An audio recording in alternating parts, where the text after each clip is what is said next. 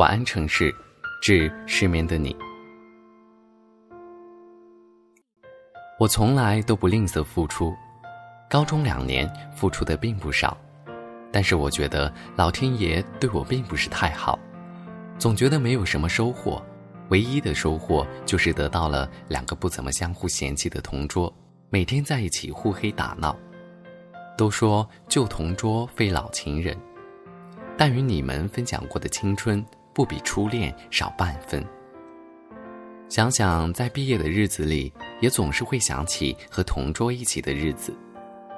你不是我的同桌，连一个班都没有在一起过，我为什么还是想念你？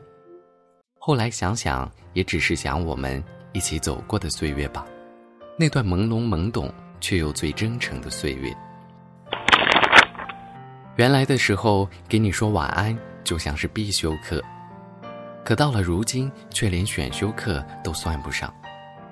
高中生活也是无趣的，后来的时候，我就开始画画，可能是为了自己的前程，为了能上一个好点的大学，为了离你远点。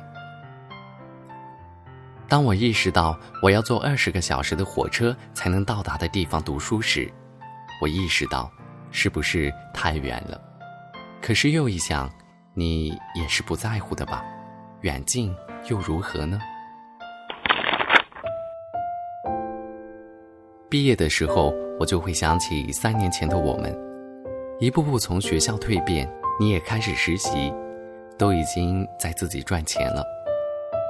我们的生活已经发生了翻天覆地的变化，我没有再向别人提起过我们的事情。我和你这段短暂又难忘的友情，会被我永远珍藏在心里。等哪天我想你了，再拿出来看看。嗯，这是我曾经最好的朋友。毕业那天，我喝醉了，和敏敏小心翼翼地说起你这个我那么放不下的人。我觉得我好卑微，友情里的失败者，大概就是说的是我这种人吧。离开校园不过短短一个月，就像是想通了好多事情，比如我又重新加了你的 QQ，告诉你我很想你。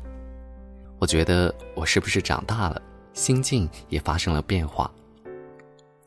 七年就像是一个轮回，在我认识你的第七个夏天，我想告诉你，很高兴你能来，也不遗憾你离开。